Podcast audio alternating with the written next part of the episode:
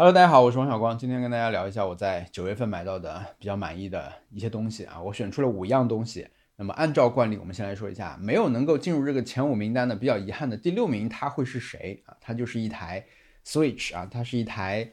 呃 Splatoon 三限定版的任天堂游戏主机啊。这个主机为什么它没有能够进入前五名呢？因为它不是我的，就是我只是买来以后准备把它送给网友啊，就是作为抽奖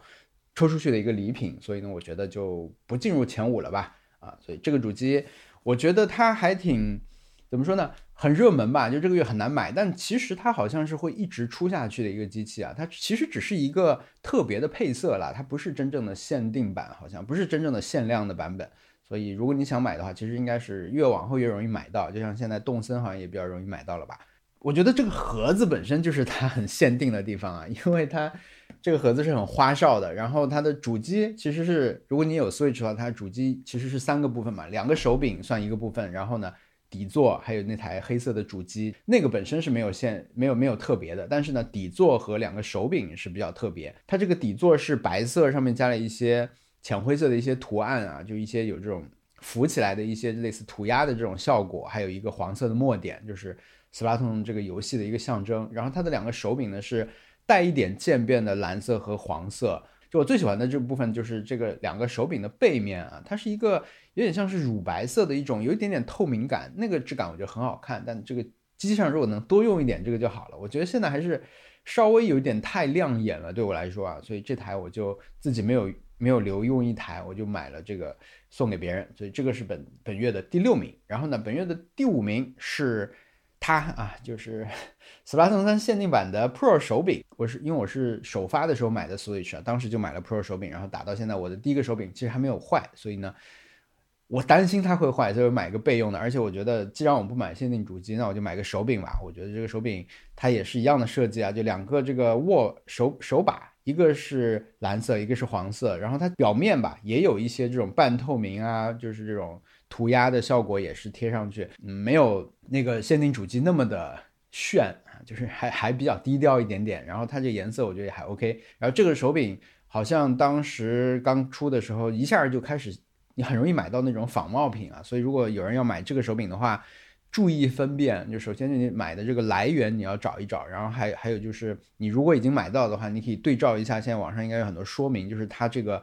啊，工艺上面有一些细节让能让你看出来它到底是不是正品。这个手柄现在我其实还没有开始用，我就偶尔用一两次。我的旧手柄因为现在还没有坏嘛，我就用着它的时候有有时候没电了，我就用这个试两次。我觉得新旧的这个手感真是差很多，尤其是像左摇杆这种，我那个摇杆已经感觉很混沌了，就是但这个就是很清爽，咔咔咔，就是那种感觉还是挺不一样的。好，接下来进入到第四名，第四名呢是也是一台 Switch 主机啊，这是一台。白颜色的 OLED 版本的新款的这个 Switch，可以说的我觉得有两点嘛，一个就是它的这个屏幕，它因为这个主机跟初代那个主机比，它本身的运算性能其实并没有提升，但是它的屏幕变大了，然后也变亮了一点，应该是这样子。虽然我们大部分时候是在玩电视上的这个模式了，但是偶尔拿下来的时候，觉得这个。它的改进还是很让人舒适的，尤其是它背后的那个支架，一就是以前的 Switch，它支架是一个小小的那个有一个小角，你可以把它掰起来，那个角可以让机器站在桌面上，那那是一个很容易飞掉的一块那种配件啊。但现在新的这个呢，它改成了一个很大一块可以可以翻起来的一个板，这样可以让你的机器几乎是以任何角度，就一个在一个范围内吧，就很很灵活的可以放在桌上当这个桌面游戏玩。然后它因为屏幕也比之前大一点，所以我觉得它桌面现在就变得变成一个可玩的一个版本，这个是我觉得 OK 的。还有就是它的一个变化是增加了那网线接口嘛，所以玩 Splatoon 的话，现在因为它对网络要求比较高，然后又说之前是，呃，说那个 Switch 这台机器的 WiFi 的模块不好，所以说你玩这个游戏容易断线的原因之一，可能就是网络就无线网的这个连接效率比较差。所以呢，改成网线以后会比较重要，所以它本身也带了网线，我觉得这个也比较重要。然后我在这两个颜色之间 做选择，好像也没有做出太难的选择，因为我觉得我们家的这个环境好像就是还是纯白色这个会比较好看啊，就是比那个过于炫目的限定版更适合我们家。为什么在这个时候买这个版本啊？因为嗯，这次一个是因为特特可以玩嘛，因为你如果要两个人一起玩。斯巴通的话，你就是要有两台主机，它不能一个主机上两个人连啊。那现在大家都在猜啊，明年会不会有？然后明年五月份出这个，呃新的塞尔达会不会有新的这个 Switch。我的想法就是首发的时候，万一是只有普通的版本，或者说如果明年上半年出的假设是一个什么，嗯，不是很好看的版本，或者一个基础版啊，也不太好看，全黑的版本，比如说一个 Switch。它虽然性能强了，但是它没有没有那种你喜欢那种限定的感觉。那你可能要等到明年下半年，比如有一款新的马里奥，新的马里奥有一个限定版，嗯，这个版本很好看，很好看。那你如果在上半年出的时候买了那个普通版的新的 Switch，那你下半年不是又难受了吗？所以我觉得有可能，虽然说有可能明年上半年会出新的 Switch，但是好看的你喜欢的 Switch 有可能要等更长时间。然后我们进入到本月的第三名，它就是这个。Switch 的一个 Pro 手柄，这个是啊，拿这个版实体版在这里啊，这个是其实大乱斗的一个限定版的颜色啊，对，这样对比一下就会显得这个感觉更限定一点啊，因为它好像上面工艺会更多，因为这种涂鸦什么都印上去了，这个呢就只印了一个简单的这个圆圈的图案，然后有这个手柄，两个手柄是白色的，那这个手柄其实也就是。跟刚才说的一个道理啊，就是我觉得它跟我们家整个的就现在这些家居什么的环境更搭一点。它放在我的工作台上也好，放在我们家的茶几上、我们家的电视柜上，就显得有种隐形的效果，就无缝的融入了我们的家居。所以我觉得这个好像对我们来说是更成熟、更合适的一个手柄啊，这个也还挺好看的。然后本月的第二名，大家应该也能够猜到了啊，就是《Spartan 三》这个游戏啊，九月九号发售的游戏。嗯，他当时好像首周就创造了一个很厉害的成绩啊，好像是他好像现在是日本首周末销量最高的游戏。上周好像看到一个数据说，好像是整个九月份日本卖出的实体版游戏里面有百分之六十七还是六十九都是《斯巴通三》。我觉得可以说它现在确实就是日本的一个国民游戏，因为它的。玩家群体很广阔，它一个是卖的多，一个是玩它的人不光是一个非常小众的一个，比如说什么街头文化爱好者群体啊，不是这样的，它可能就是能够吸引不同年龄、不同性别的人都能参加来玩。我们之前看那个，他们已经做了一次那种任天堂的官方游戏，叫 Nintendo 呃呃官方活动 Nintendo Life 那个活动上面因为有一个对抗赛嘛，它第一天举行的是小学生组，小学生组的比赛，那来的就是有。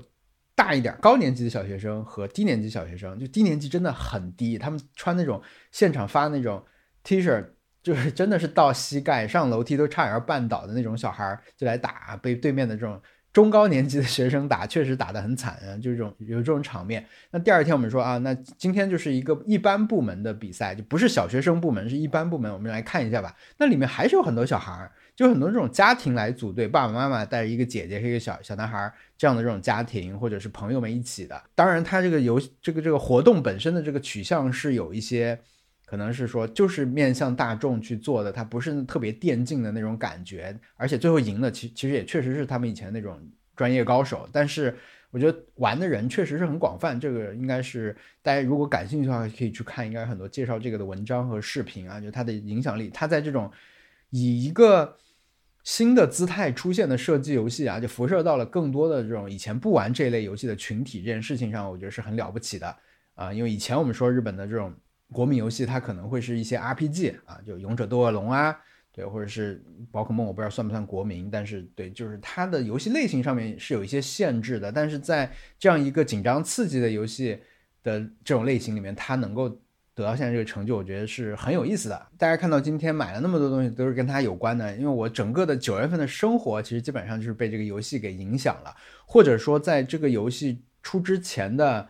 三四个月，甚至更多时间里面，我都在为它做准备啊。我就是在预热，我就是因为我可以玩到二代嘛，所以我就一直在玩二代来进行一些这个附件啊。因为很多人都这么做，就是很多等不及了的人。都开始玩二代，去重新找回手感啊，就是重新感受这个游戏的魅力等等的。对我是在那个时候开始玩，所以整个九月份就花了很多时间玩吧。一个是玩，一个是参与他的社区，看他衍生出来的很多东西。我觉得在他发售前、发售的时候，包括发售以后的很多时间，都有很多有意思的事情啊。我觉得这个九月我过得非常的充实，因为这个游戏。对，所以。接下来我们的第一名啊，就是本月的第一名是什么呢？本月第一名就是数字版的斯巴痛三啊，就是必须说一下这个事情，这是我觉得九月份我个人比较有意思的一个场面，就是九月九号晚上十一点，这个游戏就可以发售了嘛，所以我当时就开始直播啊，就开始直播这个我我第一次打开这个游戏会是什么样子呢？十点五十的时候吧，我就已经打开了直播间啊，我的小伙伴们已经到现场来给我，呃，就是来看看我准准备怎么玩了，但这个时候我发现我这个游戏不在啊，我这个游主机里面没有这个游戏。啊，结果呢，就是刚才说这么多啊，就是提前半年预热什么的，结果根本没有买这个游戏，所以呢，我就在众目睽睽之下，匆忙的购入和下载了这个游戏的数字版，所以就变成了一个小小的乌龙场面，我觉得就特别好玩。我觉得这个是我刚才描述的这整个九月份的关于《斯巴通三》的怎么说？我的我参与《斯巴通三》这件事情里面的一个起点或者一个有代表性的事件，就是。高调宣扬了很久以后，突然发现我没有买这个游戏，然后我赶紧现场下单买了一张认亏券，然后用认亏券去兑换，然后看着它在下载，然后下载的时候祈求大家不要离开直播间啊等等，然后最后就真的开始玩起来。如果你感兴趣的话呢，就可以在我的 B 站重新看当时那一段回放啊。比较遗憾的是，当时的很多弹幕和朋友们的反应已经看不到了，但是。我觉得还是比较有意思的啊，它算是我九月份的这种斯巴通生活的一个小小的缩影和一个名场面。本来节目到这儿就差不多要结束了啊，就是我这个月买的五样东西都已经全部揭晓了，但是我还是想再稍微聊一下这个游戏对我来说到底意味着什么啊，因为。现在是十月十月中，它已经发售了整整一个月了。就是大家该在这个游戏里面经历的东西，差不多已经经历过了。就是包括发售前大家都很着急，就特别希望早点能玩到它那种心情。包括它发售的时候，很多人可能第一天就来了个通宵，然后呃再后来就开始玩，大家就开始发掘这个游戏里面很多很多的彩蛋、很多很多细节、很多很多的梗，然后再到。嗯，他的做了第一次这个祭典啊，就是你去无人岛的时候，你要带什么东西？你要带的是工具，带的是食物，还是带的是消磨时间的东西啊？就是这个已经举办过一次了。就是往年的我有可能这时候已经开始对这个游戏就要有点淡出了啊。就是我玩游戏可能很多时候你就是很很要感受那种游戏发售前的那个 hype，就所有的那种嗯群体的那种。很激动的心情，你感受完以后，可能一旦它内容开始有一点重复的时候，就可以可以好像慢慢就有新的东西又出现了。但是可能这个游戏这此刻对我来说稍微有点特别，因为它可能是我主动去寻找的一个，嗯，我我想要寻找一个像二零二零年的动森那样的游戏，啊，因为我觉得二零二零年动森是。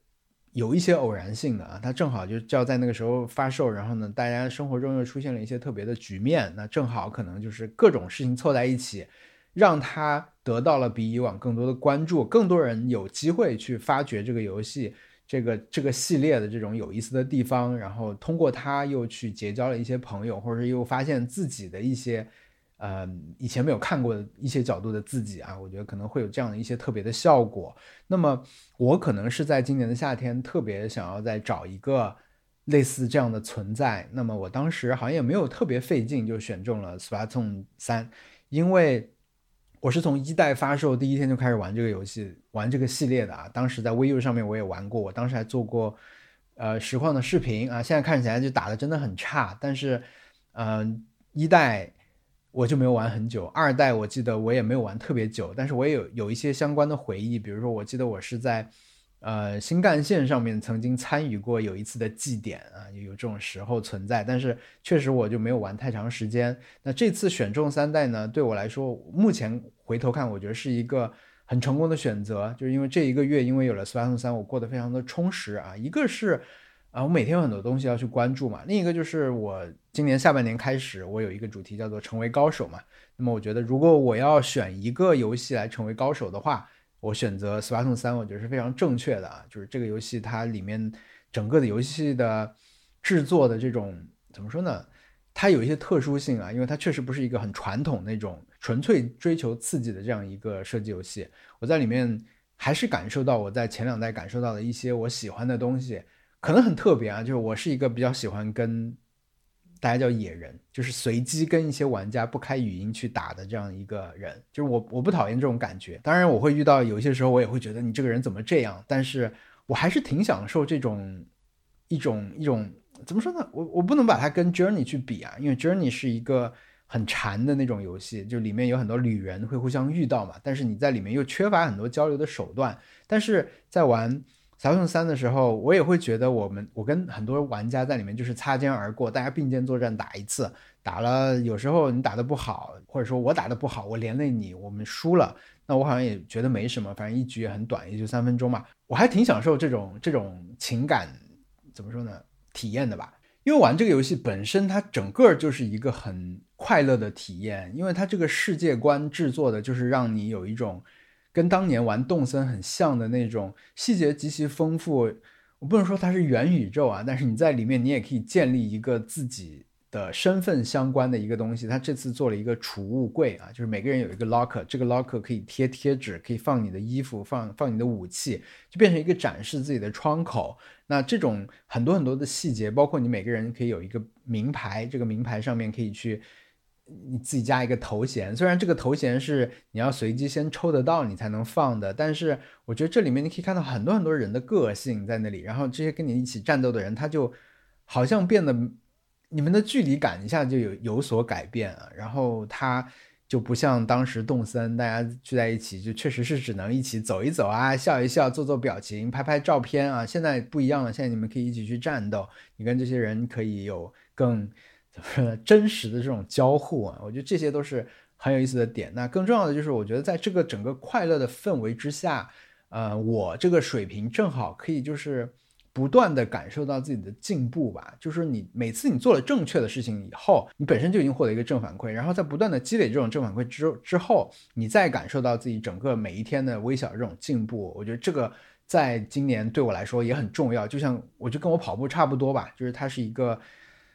另一个领域上面的这种，呃，可以让我的心态得到改善的这样一个东西，就是我还没有想好怎么去。精准的一下概括清楚它，但是我觉得它对我来说是有点像是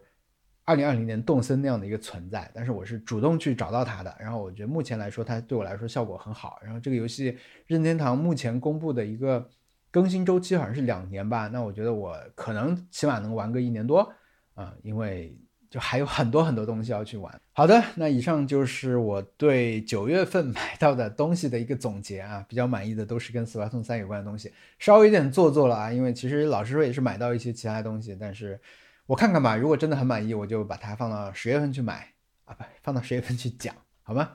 那我们这期就到这儿，下期节目再见，拜拜。